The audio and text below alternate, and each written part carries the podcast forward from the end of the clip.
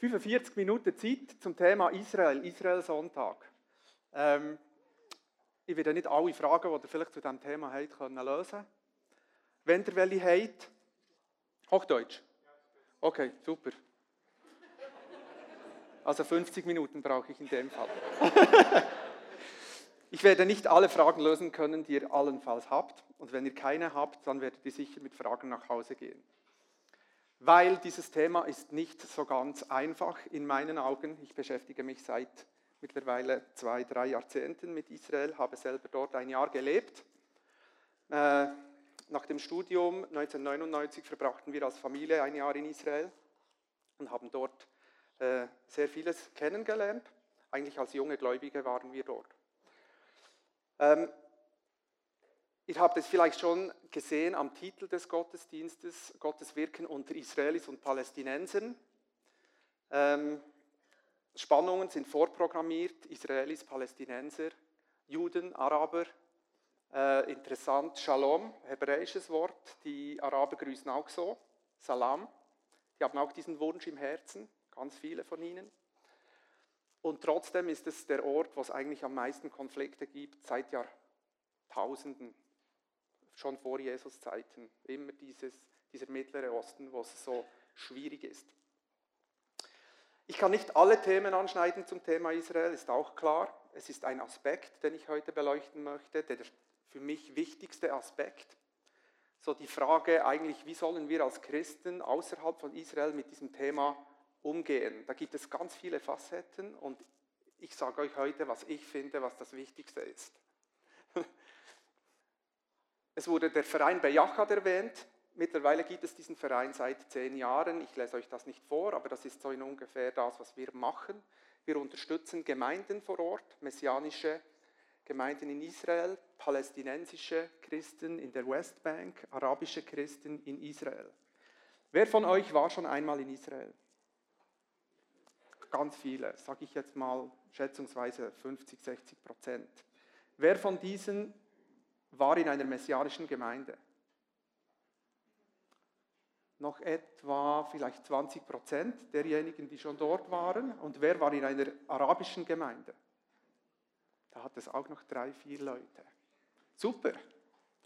Aber ihr seht so die Relationen, auch wie dieses Land oder dieser Ort bekannt ist. Man reist nach Israel, man geht an die Orte, wo so viel passiert ist. Und ich habe diese Umfrage schon in anderen Gemeinden gemacht, da sieht es noch ganz anders aus. Da war kaum jemand in einer messianischen Gemeinde und gar niemand in einer arabischen Gemeinde. Und es ist einfach ein, ein wichtiger Aspekt, wenn man diesen Bezug hat zu unseren Brüdern und Schwestern vor Ort. Wer ist Bejachat? Bejachat ist ein Verein in der Schweiz gegründet, ich habe es gesagt, vor zehn Jahren. Ihr seht da den Vorstand. Die zwei Herren in der Mitte sind Gemeindeleiter aus Israel, Evan Thomas, ein Gemeindeleiter aus Netanya im Norden von Tel Aviv, im braunen Pullover in der Mitte und neben ihm die beiden, die keine Haare mehr haben, da in der Mitte, Nihat Salman im schwarzen Pullover, Gemeindeleiter in Bethlehem in der Westbank. Wir bilden den Vorstand von Bejachat. Die Schweizer, vielleicht kennt ihr den einen oder anderen von hier aus ganz rechts, Thomas Eckenberg, Bewegung Plus, Bern, Elisabeth Losli neben ihm, Kirchgemeinspräsidentin in Ittigen in Bern, dann Marc Schachtler mit dem roten Pullover und dann noch ich. Marc Schachtler war Leiter des New Lives in Bern. Also Bejachat, wir sind auch im Vorstand etwas breiter als einfach nur gerade eine äh, Bewegung. Es fehlt noch jemand von der Pfimi, es hat auch noch Platz auf dem Bild, also herzlich willkommen. Ich möchte etwas versuchen, etwa die, diese Predigt oder diesen Bericht in zwei Teile aufzuteilen, je etwa 20 Minuten. Im ersten Teil möchte ich so einen Abriss geben über die Geschichte Israels. Ich bin sicher, ihr kennt diese Geschichte, aber manchmal ist es auch gut, ein bisschen aufzufrischen. Äh, ist eine wahnsinnig spannende Geschichte. Israel ist ein, heute haben wir Israel-Sonntag, die Gefahr besteht manchmal, dass man das so als Thema dann beleuchtet. Israel, Gott hat gesagt, es ist mein erstgeborener Sohn, mein Augapfel. Also er hat eine Beziehung wie zu einer einzelnen Person zu diesem Volk. Und das hat er zu uns als einzelne Menschen auch. Und für mich ist klar, Israel ist ein Abbild, das wir auch brauchen können, um zu sehen, ja, wie, wie funktioniert Gott mit uns. Es ist nicht nur einfach dieses auserwählte Volk. Es hat etwas mit mir ganz persönlich zu tun. Ich sage dann noch ähm, ein paar Sachen dazu. Anfangen möchte ich mit einer Prophetie, die so eine äh, Zusammenfassung bringt, was Gott alles noch mit Israel vorhat. Und zwar hat diese Prophetie Hesekiel ausgesprochen, Prophet, als Israel als Volk im Exil in Babylon war. Für diejenigen, die sich da ein bisschen auskennen, Babylon war so der Tiefpunkt, absolute Tiefpunkt der Geschichte des Volkes. Und dort sagt Gott ganz unglaubliche Dinge über die Zukunft von Israel. Jetzt darf ich dich bitten, vorzulesen. Es geht dann noch weiter. Darum sagt zum Haus Israel, so spricht Gott, der Herr, nicht euretwegen handle ich, Haus Israel, sondern um meines heiligen Namens willen, den ihr bei den Völkern entweiht habt, wohin ihr auch gekommen seid. Meinen großen, bei den Völkern entweihten Namen, den ihr mitten unter ihnen entweiht habt, werde ich wieder heiligen. Und die Völker, Spruch Gottes des Herrn, werden erkennen, dass ich der Herr bin, wenn ich mich an euch vor ihren Augen als heilig erweise. Ich hole euch heraus aus den Völkern, ich sammle euch aus allen Ländern und bringe euch in euer Land. Ich gieße reines Wasser über euch aus, dann werdet ihr rein. Ich reinige euch von aller Unreinheit und von allen euren Götzen. Ich schenke euch ein neues Herz und lege einen neuen Geist in euch. Ich nehme das Herz von Stein aus eurer Brust und gebe euch ein Herz von Fleisch. Ich lege meinen Geist in euch und bewirke, dass ihr meinen Gesetzen folgt und auf meine Gebote achtet und sie erfüllt. Dann werdet ihr in dem Land wohnen, das ich euren Vätern gab. Ihr werdet mein Volk sein und ich werde euer Gott sein. Dieses Thema Israel oft auch sehr emotional unter uns Christen. Aber hier hat es ganz so nüchterne Statements drin von Gott, also gewaltige Statements. Aber ich möchte das ein bisschen kommentieren. Ich denke, in jedem Vers hat es etwas drin, das uns, das uns weiterhelfen kann in diesem Thema. Nicht euretwegen handle ich, Haus Israel, sondern um meines heiligen Namens willen. Finde ich ganz eine wichtige Aussage. Manchmal, eben, wenn es ums Thema Israel geht, dann wird es ein bisschen, fast ein bisschen rosarot. Dieses auserwählte Volk. Manchmal hat man das Gefühl, fast dieses Volk steht auf diesem Podest, wo eigentlich Jesus stehen sollte. Aber Gott sieht das nicht unbedingt so. Er handelt an Israel, er verspricht Israel viele Sachen, er wird das eins zu eins einhalten und diese Versprechen einlösen, aber nicht wegen Israel, sondern weil er Gott ist. Das ist ganz wichtig. Gott kommt auch mit mir zum Ziel, weil er Gott ist. Ich kann das für mich brauchen. Ich springe zum Vers 24. Ich hole euch heraus aus allen Völkern, ich bringe euch in euer Land. Also dieses, die große Problematik in Israel ist ja, dass es dort eben heute diesen Staat Israel gibt und dieses Land nicht allen passt. Und Gott hat das einfach so gemacht, ohne jemanden wirklich zu fragen. So interpretiere ich das. Äh, tönt lustig, in einer Riesentragödie, oder? Der Staat Israel ist entstanden nach einem Holocaust, wo sechs Millionen Juden umgebracht wurden. Wie bringt man das zusammen? Diese Riesenkatastrophe und jetzt dieses Land. Gott ist da irgendwie souverän am Wirken, aber er hat da etwas, ist da etwas am Machen. Das Land kommt ja immer wieder, wir werden es dann sehen.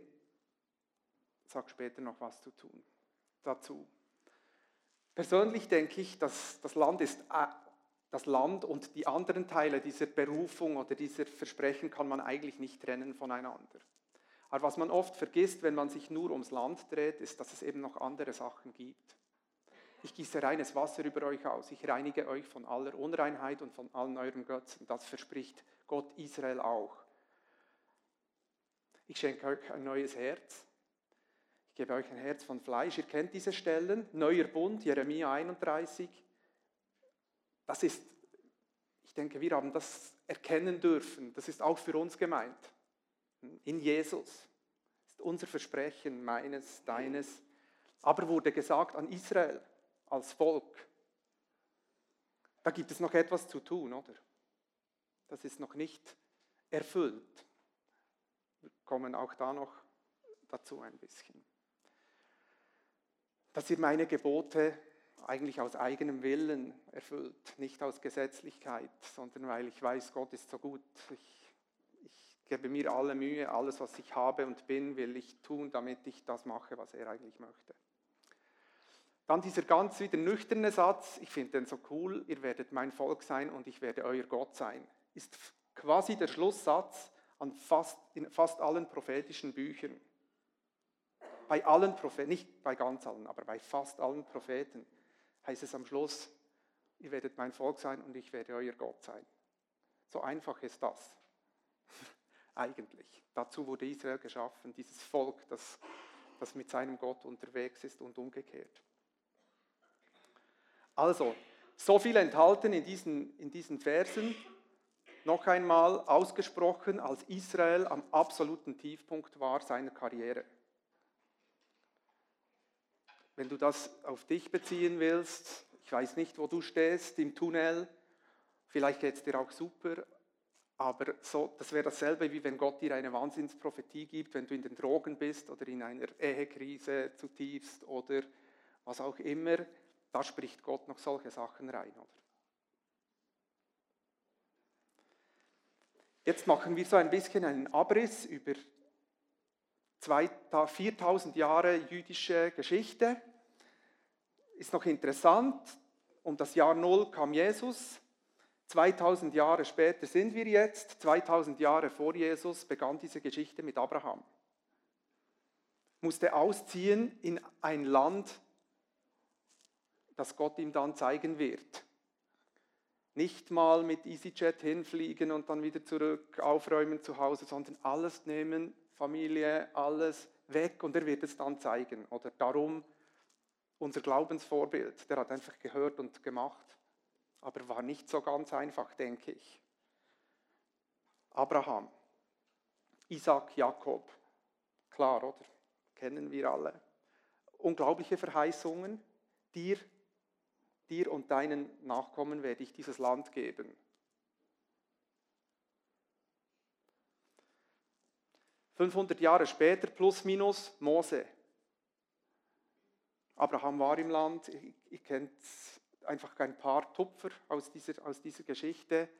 Hungersnot, Jakob, seine Söhne mussten weg aus dem Land, weg von der Verheißung, nicht Hungersnot passt nicht ins Konzept eigentlich, aber passierte, mussten weg nach Ägypten.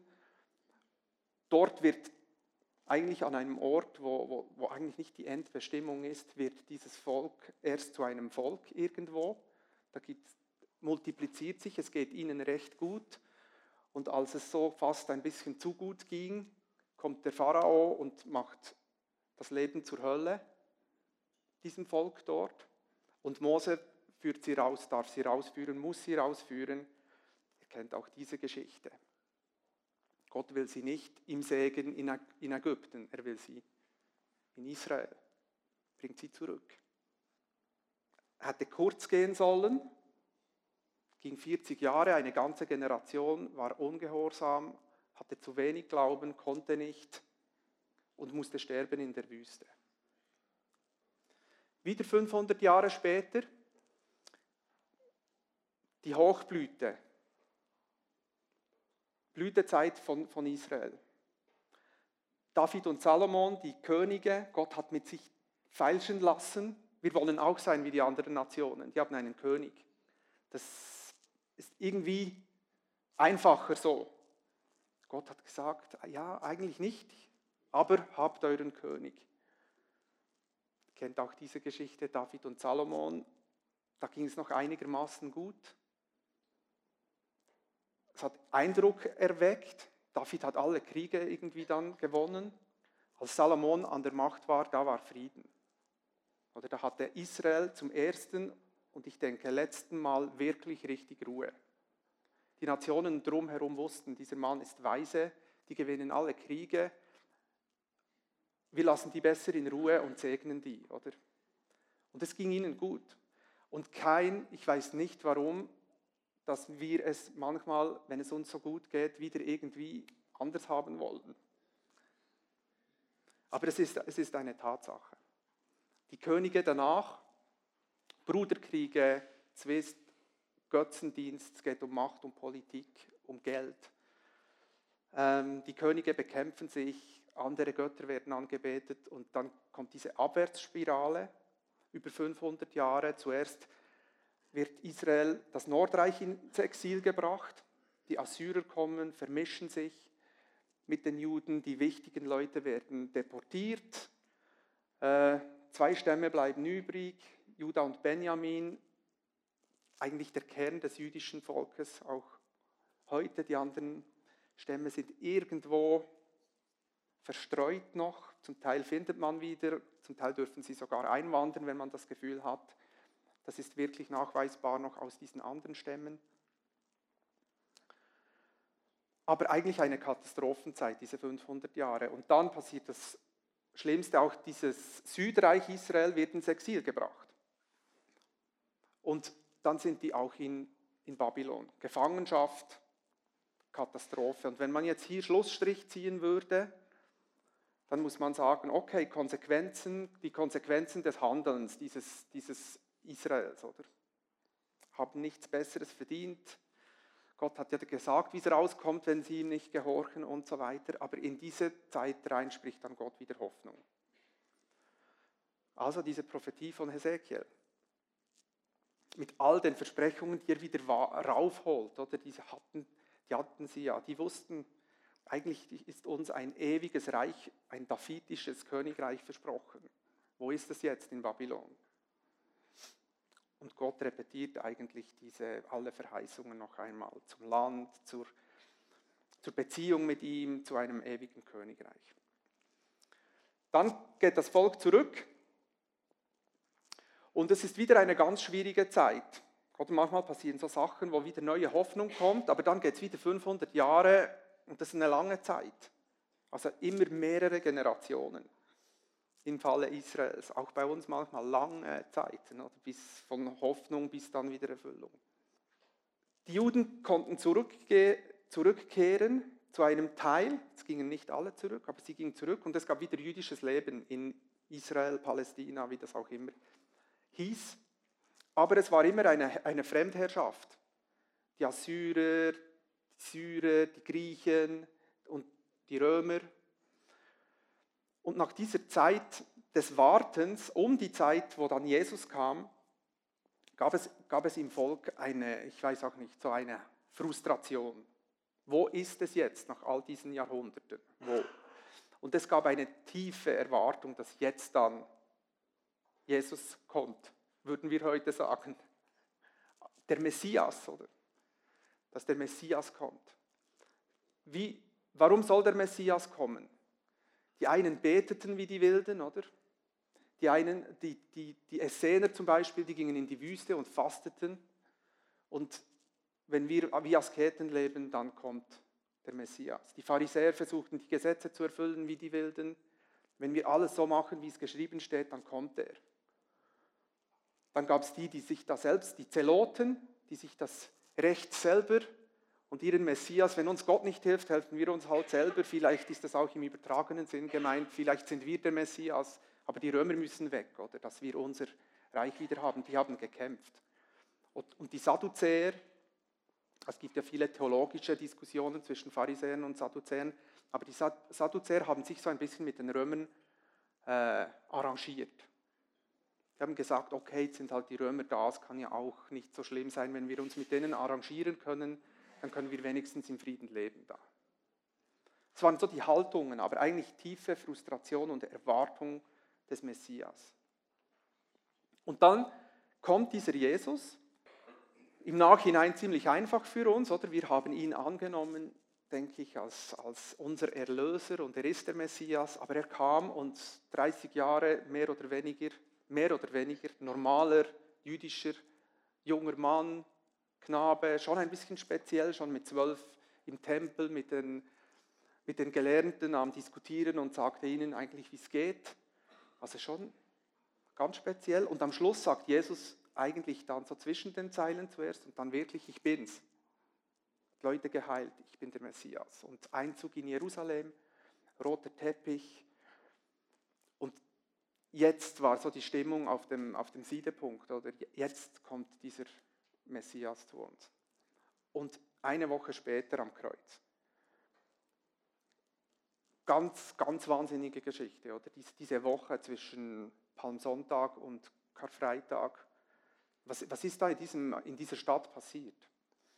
Und die wenigsten, die wenigsten, allerwenigsten haben an Jesus festgehalten als Messias, als er am Kreuz war. Es gab vielleicht einige, aber zum Glück für uns waren ja die Jünger auch nicht die hellsten, oder? Die haben das, haben, obwohl sie drei Monate, äh, drei Jahre mit Jesus unterwegs waren, haben das nicht wirklich kapiert, was da, was da geschieht im Vornherein. Und die hatten, die waren alle verzweifelt. Und dann kommt die, dann kommt die Auferstehung. Und Jesus ist 40 Tage mit den, mit den Jüngern zusammen und, und erklärt noch einmal und zeigt ihnen die, die Löcher in seinen Händen, bis dass es der Thomas ähm, auch gecheckt hat. Ähm, und jetzt wussten sie, er ist, er ist zwar anders, war anders da, als wir das gedacht haben, wie es passiert, aber er ist. Und dann gibt es diese Geschichte, die letzte Geschichte, wo Jesus noch mit den Jüngern zusammen ist auf dieser Erde.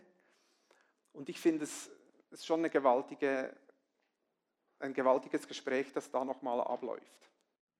Herr, stellst du in dieser Zeit das Reich für Israel wieder her? Er sagte zu ihnen, euch steht es nicht zu, Zeiten und Fristen zu erfahren, die der Vater in seiner Macht festgesetzt hat. Aber ihr werdet die Kraft des Heiligen Geistes empfangen, der auf euch herabkommen wird, und ihr werdet meine Zeugen sein in Jerusalem und in ganz Judäa und Samarien und bis an die Grenzen der Erde.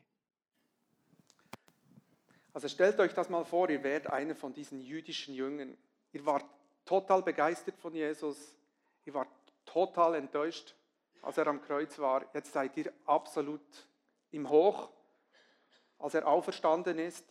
Und jetzt nimmt er sie mit auf den Ölberg in Jerusalem und dann stellen sie ihm diese super jüdische Frage wieder. Jetzt, es war eigentlich keine Frage, es war so quasi, jetzt machst du es oder jetzt stellst du das Reich für Israel wieder her. Fragezeichen. Und er sagt zu ihnen, euch steht es nicht zu, Zeiten und Fristen zu, zu wissen, die der Vater in seiner Macht festgesetzt hat. Vielleicht, wenn er nicht so politisch korrekt geantwortet hätte, hat er gesagt, habt ihr es immer noch nicht begriffen? Ich hätte doch in den drei Jahren vielleicht etwas zum Reich Israel gesagt, vorher, wenn es so wichtig wäre jetzt für euch. Aber Jesus hat ja über das Reich Gottes gesprochen und nicht über das Reich Israel. Aber er sagt ihnen eben auch, es ist der Vater, der das in seiner Macht festgesetzt hat. Er sagt nicht, es ist eine dumme Frage, die keine Berechtigung hat. Aber er sagt ihnen schon, und das denke ich, das ist meine Interpretation zumindest, es darf nicht eure Priorität sein, liebe Jünger, dieses Reich Israel. Ihr werdet den Heiligen Geist empfangen und sollt meine Zeugen sein, hier und dort und bis an die Enden der Erde. Das ist eure Aufgabe. Und in diesem ganzen Israel-Thema leitet mich dieser Vers, weil so viel Energie verschwenden brauchen wir, um andere Israel-Themen uns dort extrem zu fokussieren. Und die sind nicht schlecht. Israel ist ein Endzeitthema. Es hat politische Auswirkungen. Wir können uns über Israels Tagespolitik wahnsinnig in die Haare geraten. Aber das ist der Fokus. Und darum haben wir eigentlich als Bejachat auch diesen Fokus vor Ort, die Leute zu stärken, die Gemeinden zu stärken, dass sie das eben tun können. Wie ging es weiter? Der Missionsbefehl, der Jüngerschaftsauftrag, der wurde sehr ernst genommen. Das Neue Testament sagt da ganz viel dazu. Es entstand eigentlich eine, eine Gemeinde, zuerst an Pfingsten, 3000 Leute auf einen Schlag, die dazu zu diesem Jeshua gefunden haben. Es entstand eine Gemeinde in, in Jerusalem vor allem und dann in diesem ganzen Mittelmeerraum. Wichtig ist noch die Zerstörung Jerusalems zu erwähnen, also wieder etwas, das völlig gegen diese eigentlich dieses Versprechen ist, dass die Juden dorthin gehören. Also da gab es wieder eine Zerstreuung. Zum ersten Mal kamen die Juden, die aus dem babylonischen Exil zurückkamen, mussten wieder weggehen und kamen richtig Europa. Also wieder etwas, das eigentlich dagegen läuft. Auf der so heilsgeschichtlichen Ebene passiert auch etwas ganz Spannendes, Schwieriges auch. Die Juden wollen Jesus nicht annehmen, oder? Paulus geht immer zuerst in die Synagoge predigen, die wollen nicht wirklich, dann geht er zu den Nichtjuden, zu den Heiden, die wollen viel mehr. Und plötzlich ist diese jüdische Bewegung eigentlich, diesem Jesus, Jeshua, nach wird eine nicht-jüdische Bewegung. Ich muss noch erwähnen, den Kaiser Konstantin, er hat, er hat im Konzil von Nicäa Sachen bestimmen, die eigentlich aus dieser jüdischen Weise, wie, wie, wie man Jesus nachgefolgt ist, etwas anderes gemacht hat. Man feierte nicht mehr Schabbat, der Sonntag wurde der wichtigste Tag. Äh, alles, sehr viele jüdische Elemente wurden bewusst abgeschnitten von diesem christlichen Glauben. Schlecht, schlechte Entscheidung aus meiner Sicht, weil es nicht so gedacht war. Andere gute Entscheidung war, er hat eigentlich das Christentum gesagt, offene Türen im ganzen römischen Reich. So konnte sich das Christentum ausbreiten in diesem römischen Reich. Also eine ganz gute Entscheidung, denke ich. Obwohl man ja nicht die Leute zu Christen machen kann, aber es hat dem Christentum Tür und Tor geöffnet. Bezüglich Umgang mit jüdischen Wurzeln und solche Sachen, ganz schlechte Entscheidung interessant, dass, dass so wichtige Entscheidungen von Leuten getroffen werden, die dann auf der anderen Seite ganz miese Entscheidungen treffen. Gerade im Israel-Thema ganz Martin Luther zum Beispiel, großer Reformator, wir feiern das bezüglich Israel, schwierig. Gott kann mit solchen Spannungen umgehen. Dann haben wir eigentlich eine 1700-jährige Trauergeschichte zwischen Christen, dem Christentum und dem Judentum, weil die Theologie auch so angepasst wurde, dass es eigentlich für die Juden keinen Platz mehr hat in der Kirche. Also Ersatztheologie. Israel ist nicht mehr wichtig, es spielt keine Rolle, Gott hat abgeschlossen, die hatten ihre Chance mit Jesus, haben ihn nicht erkannt, darum hat Gott sie verworfen totale Irrlehre, hat zu wahnsinnig viel Problemen geführt und war ein, so ein Nährboden für den ganzen Antisemitismus oder fast der wichtigste Nährboden und hat schlussendlich zum Holocaust geführt. Oder Progrome, Inquisition und so weiter. Und rückwirkend jetzt, ohne Holocaust gäbe es aber heute keinen Staat Israel. Also wie bringen wir das zusammen? Es geht wir bringen es nicht zusammen, ohne dass wir einfach riesige Spannungen aushalten müssen in dieser, in dieser Geschichte. Und wieder zu unserem Leben, die haben wir ja, die meisten von uns auch.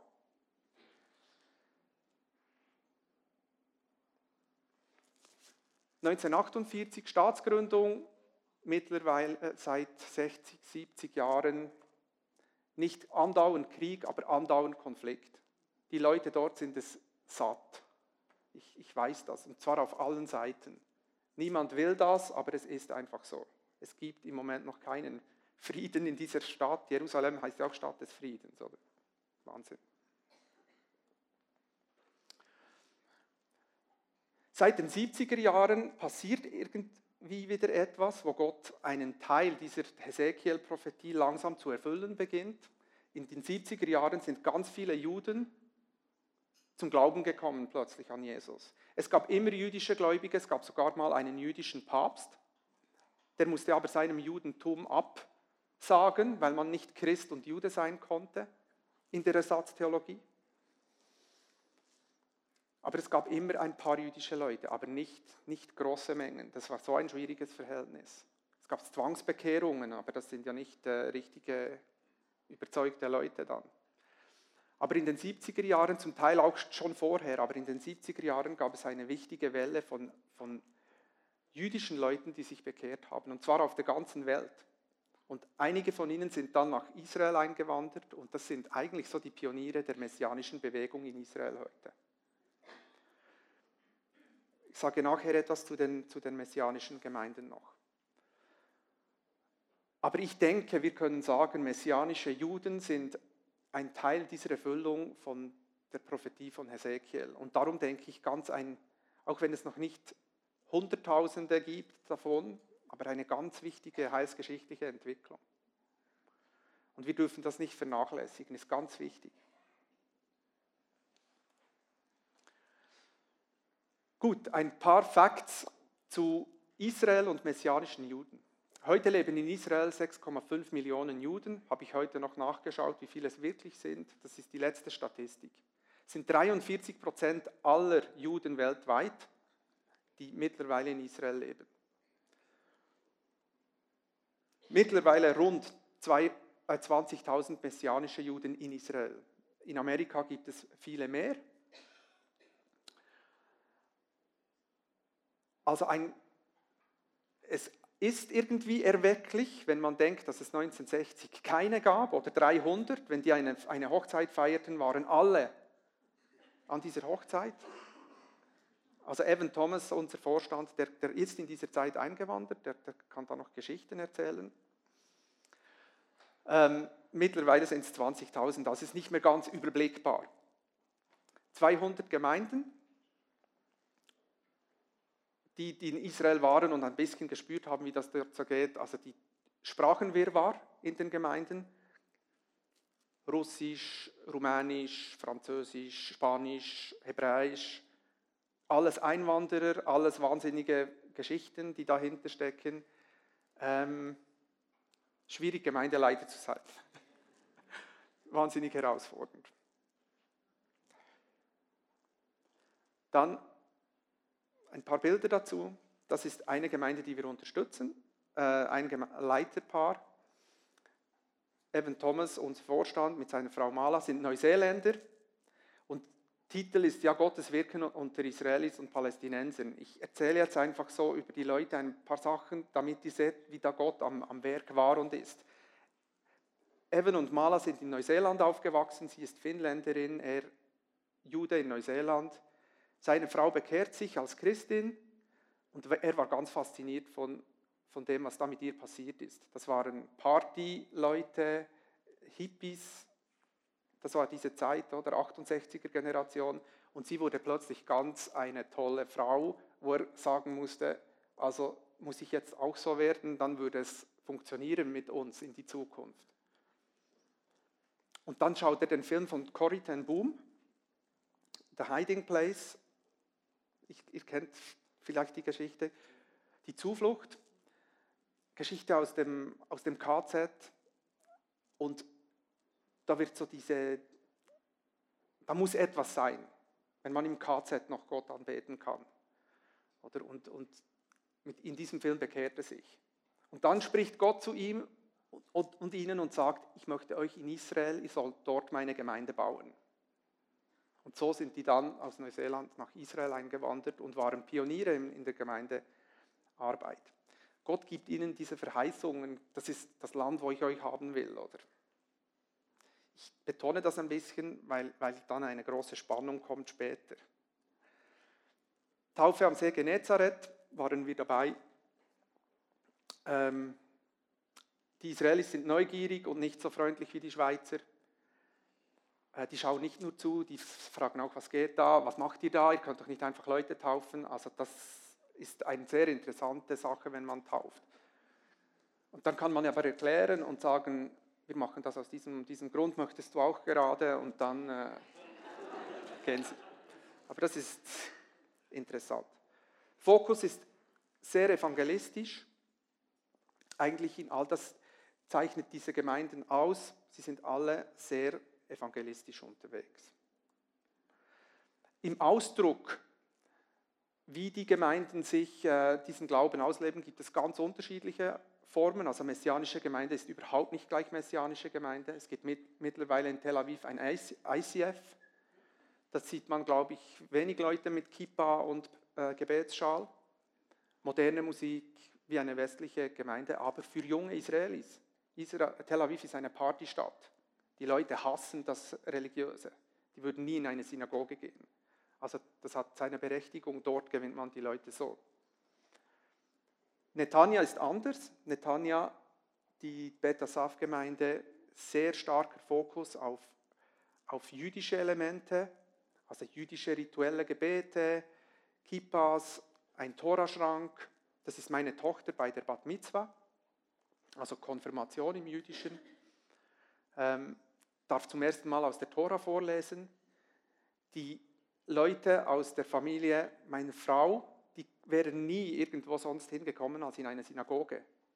Aber wir konnten ihnen sagen, wir gehen in eine Synagoge, kommt ihr auch. Und da können sie nicht Nein sagen. Die waren zum ersten Mal in einer messianischen Gemeinde und haben, haben nur gestaunt, dass das dass messianische Juden eben fast wie andere Juden ihren Glauben ausleben. Und zwischendurch beim Wort Jeshua haben sie, haben sie gedacht, sie haben sich verhört oder so irgendwie etwas. Aber die hatten einen guten Eindruck. Dann ein anderer Partner, den wir nun unterstützen, Zacharia Arni, ähm, äthiopischer Jude, eingewandert als, als junger Mann, 16 war er, glaube ich. In, in Äthiopien gab es eine orthodoxe jüdische Gemeinde, die das, die das Judentum ganz streng bewahrt hat.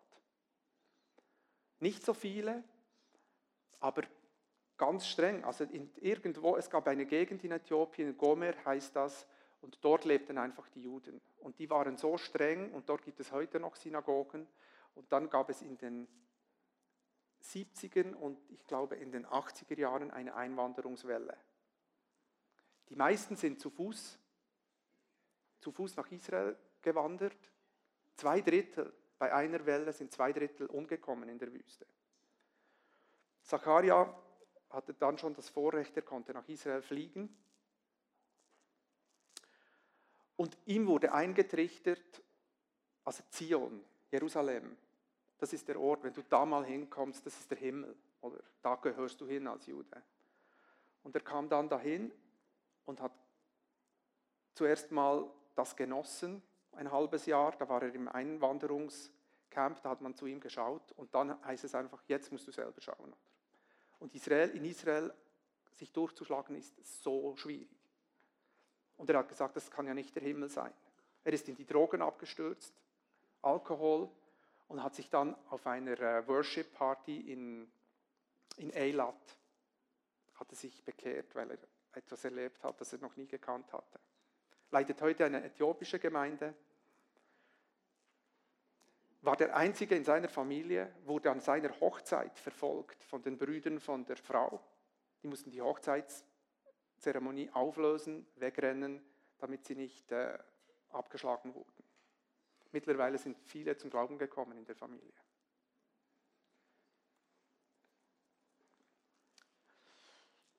Dann unterstützen wir das College, das Bible College in Israel. Ähm, in Israel gibt es eine große Bibelschule. Nicht jede Denomination hat seine. Es gibt eine große Bibelschule. Und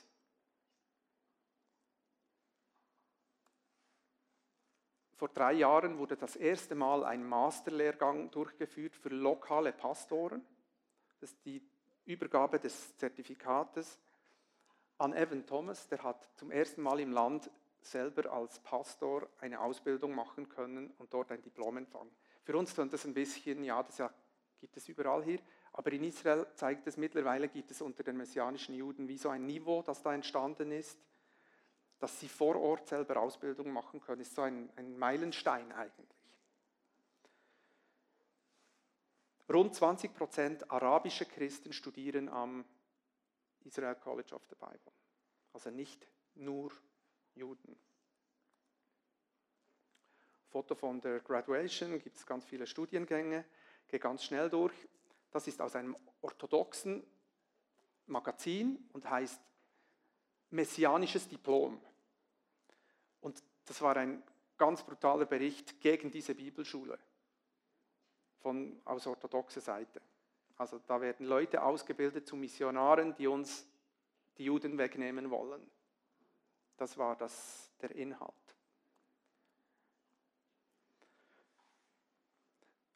Die, kind, die Kinder von Eres, die gehen in eine öffentliche Schule. 400 Kinder, sie sind die einzigen Kinder, die, die in einer messianischen Gemeinde sind. Und dann kommt so eine Zeitschrift raus, die Eltern lesen das und das sind dann die Kinder von diesem Mann, der diese Bibelschule leitet. So dieser Druck auch, oder? Ist nicht einfach. Wir unterstützen eine Jugendorganisation, äh, Netiva, das ist ein Bild aus einer Konferenz. Es gibt eine größere Jugendarbeit, eine nationale. Nicht jede Gemeinde hat eine Jugendarbeit mit 50 bis 100 Jugendlichen. Es gibt eine große Jugendarbeit in Israel. Die machen Konferenzen mit mittlerweile 500, 600 Leuten, betreuen Studenten oder äh, Soldaten die Militär sind und so weiter, ganz wichtige Aufgabe.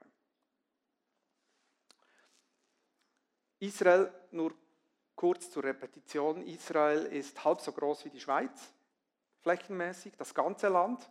Und wenn man den Wüstenteil abschneidet, ist es noch, also den, den untersten Abschnitt, wo eigentlich fast niemand wohnt, dann ist es noch ein Drittel der Schweiz.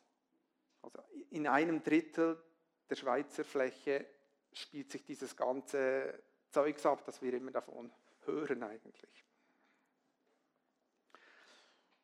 Und jetzt wechseln wir die Seite zu den arabischen, palästinensischen Christen und während ihr das lest, habe ich einen Anbetungssong, arabisch, für euch ein bisschen in Stimmung zu bringen. Israel ist nicht nur hebräisch.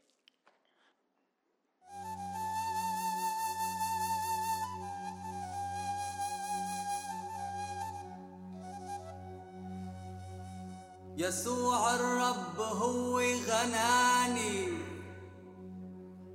عن الخطية بعدني وغناني.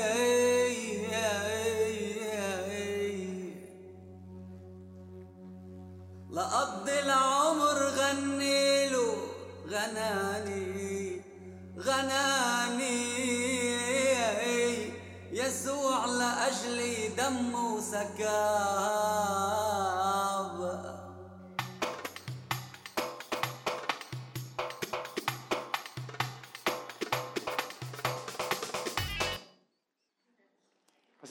ein Muezzin, ist Anbetungsmusik. Ähnliche Worte, wie wir sie singen, ein bisschen anderer Rhythmus. Kurz, es gibt Araber in Israel, 1,8 Millionen haben wir gesehen. Das ist ein Gemeindeleiter in, in Galiläa mit seiner Familie. Ähm, stellt euch vor, eure Familien leben seit zehn Generationen in Israel, wie man dem Ort auch vorher immer sagte. Sie sind Araber, sie sind seit Generationen Christen. Sie verstehen sich als die Hüter eigentlich der, Christ, der Christenheit an diesem Ort, wo Jesus gelebt hatte. Es gab keine, nicht so viele Juden dort, schon gar keine messianischen Juden. Und dann entsteht der Staat Israel. Ich sage das ganz neutral. Erfüllung von Prophetie. Jetzt sind sie plötzlich Araber in einem jüdischen Staat, in einem Staat von sehr vielen säkularen Juden, die eigentlich nicht so viel, über 40 Prozent der Juden heute bezeichnen sich als säkular. machen wir diese Einteilung mal ganz grob. Säkulare Juden, die nicht allzu viel nach Gott fragen. Einfach mal so. Und sie sind die arabischen Christen vor Ort und sind Zweit- oder Drittklassbürger. Das ist, das ist die Ausgangslage. So. Und theologisch wurden sie, gerade auch die arabischen Christen, dass sie überhaupt irgendwie umgehen können mit diesem Thema, sehr beeinflusst von der Ersatztheologie, ich sage es mal so. Viele arabische Christen haben nicht wirklich ein Ja zu Israel und glauben nicht so über Israel, wie ich jetzt das glaube. Und ich finde es nicht richtig, aber ich kann es irgendwo nachvollziehen. Also ich habe, ich habe da ein weites Herz. Die brauchen eine Bekehrung zu Israel wie zu Jesus. In diesen Gemeinden kommen viele Leute zum Glauben. Die, die haben, als arabische Christen haben sie den Bezug zu den Moslems. Zum Thema Israel glauben sie aus meiner Sicht viele Sachen nicht so richtig. Aber Gott braucht sie, um evangelistisch vor Ort wirksam zu sein. Darum unterstützen wir die. Wir werden als Beachat oftmals kritisiert, warum wir das machen können. Und ich denke, wir können es machen, weil Gott das auch macht. Er benutzt Leute, auch wenn sie nicht ganz richtig denken. Und wenn ich ganz ehrlich bin, muss ich sagen, irgendwann wird Gott sehr wahrscheinlich auch mir zeigen, dass ich ein paar blinde Flecken hatte. Und vielleicht auch gerade im Israel-Thema. Also, darum machen wir das so. Das war ein Bild aus Israel. Dann noch diese Karte, die Westbank, ist jetzt nicht ein Nahfokus, aber heute ist es eigentlich so, dass um die Westbank herum, palästinensische Gebiete, gibt es einen Zaun und zum Teil eine Mauer. Aber zum größten Teil ist es ein Zaun und das ist einfach abgetrennt. Für Touristen ist es offen, aber Israelis dürfen eigentlich nicht rein in die Westbank und Palästinenser nur die, die eine Arbeitsbewilligung haben, aber viele dürfen auch nicht nach Israel rein. Also da gibt es einen Schnitt.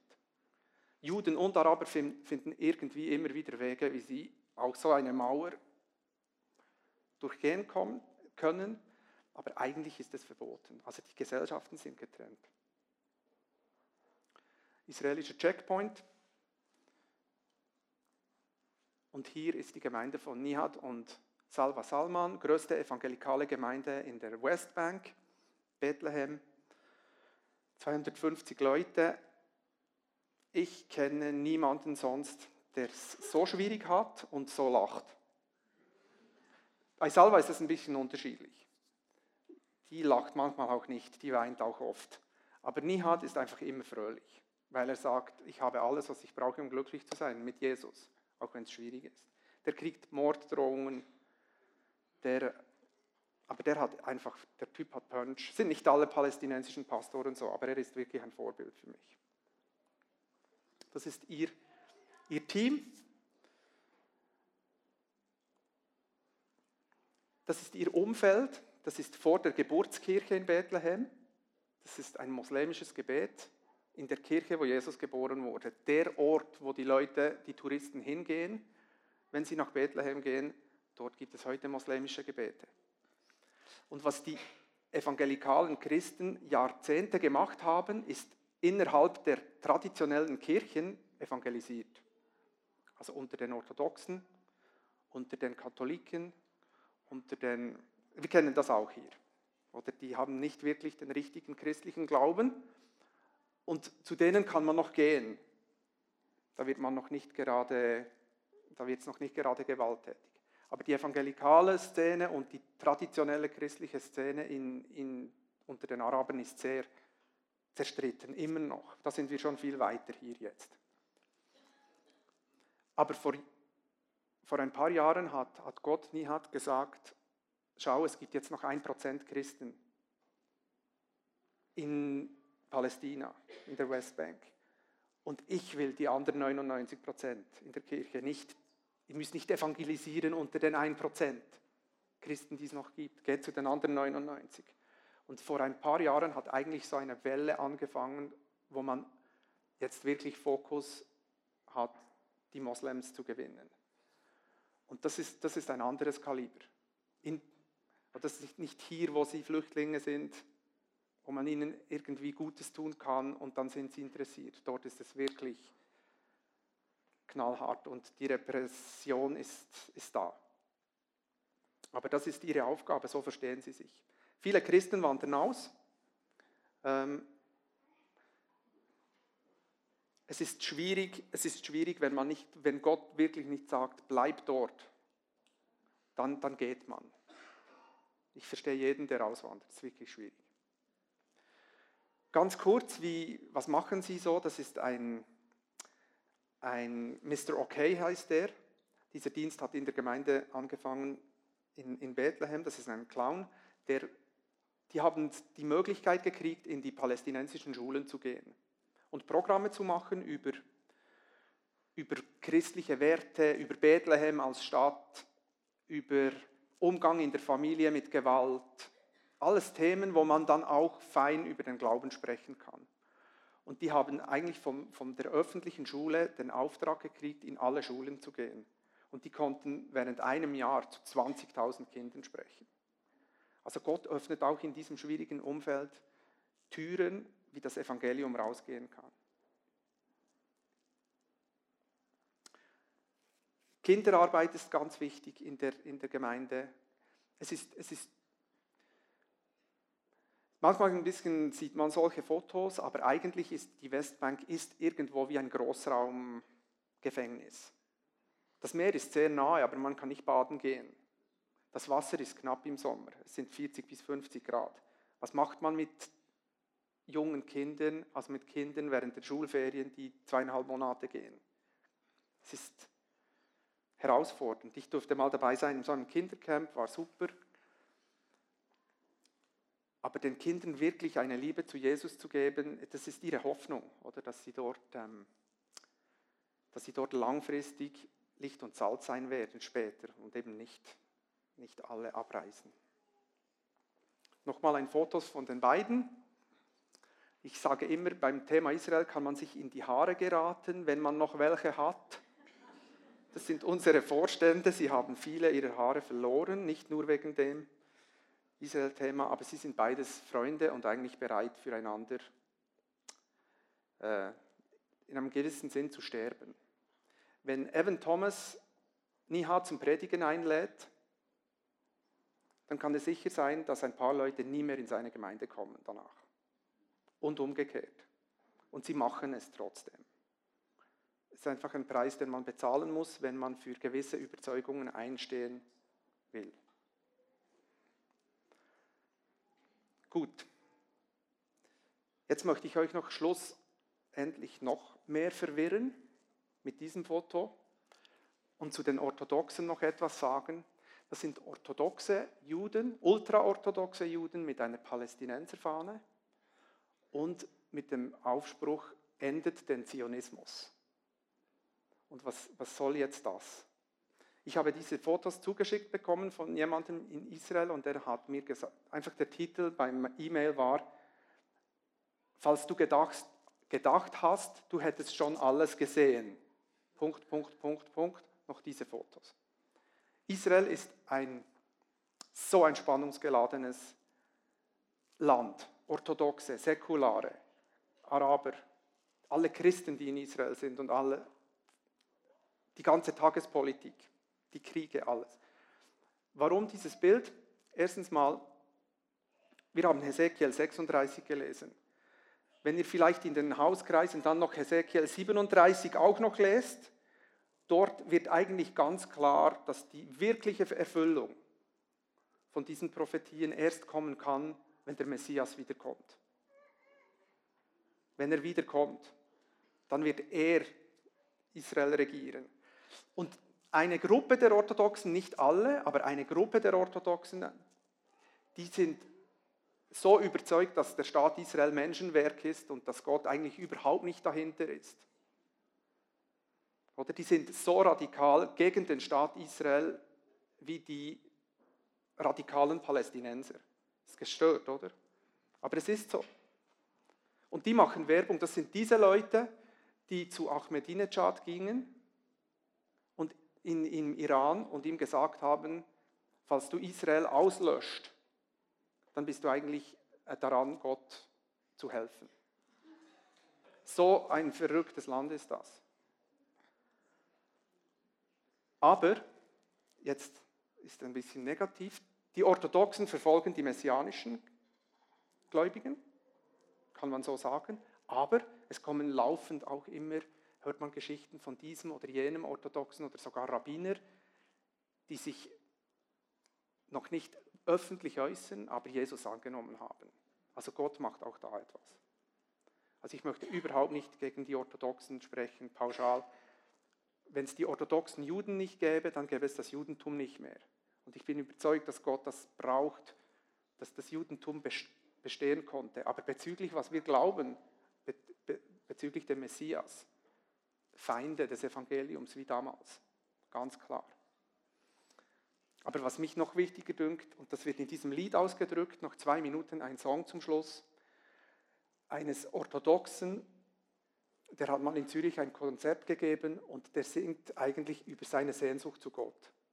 Und ich möchte das abspielen, einfach auch aus Gebetsanliegen, ob die Juden säkular sind oder sich nur säkular bezeichnen oder orthodox. Es gibt ein tiefes Verlangen und nicht nur der Juden, auch der Araber nach, nach diesem Gott. Und ich finde es ein wunderschönes Lied so zum Abschluss. Where's the promise you would take my hand